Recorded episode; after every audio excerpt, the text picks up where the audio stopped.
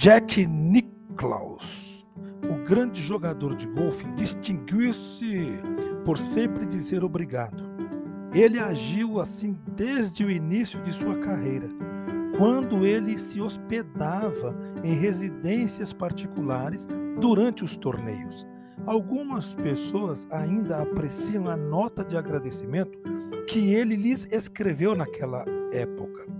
Quando Jack se tornou uma superestrela do golfe e dos negócios, não deixou de aproveitar todas as oportunidades para expressar seu agradecimento.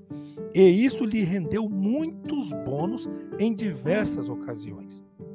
Você sabe que Jesus sempre deu graças pelo alimento antes de comer.